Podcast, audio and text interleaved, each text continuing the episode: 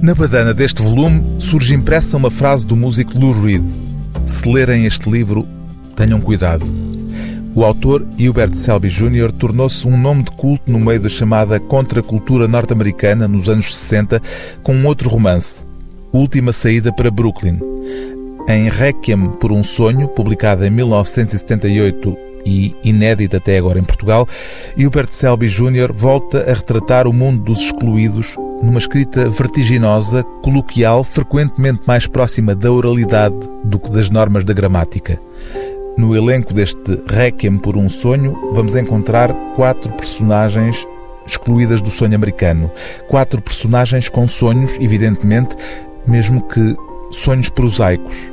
Há um jovem casal e um amigo a tentarem enriquecer como traficantes de droga. E há a mãe de um deles, uma mulher gorda, que só quer ter a oportunidade de aparecer num programa de televisão. Sonhos que se tornarão pesadelos numa descida aos infernos em que os pretendentes a traficantes se tornam viciados e em que a dieta da mãe, para poder ter os seus cinco minutos de fama televisiva, também não há de correr melhor. Ao fim de duas semanas a tomar comprimidos, Sara habituara-se aos efeitos. Quase sentia prazer em ranger os dentes e, apesar disso a incomodar um pouco, de tempos a tempos, valia a pena porque, em compensação, sentia-se nas nuvens e via o peso a diminuir. Mas uma coisa mudara. O frigorífico já não falava com ela.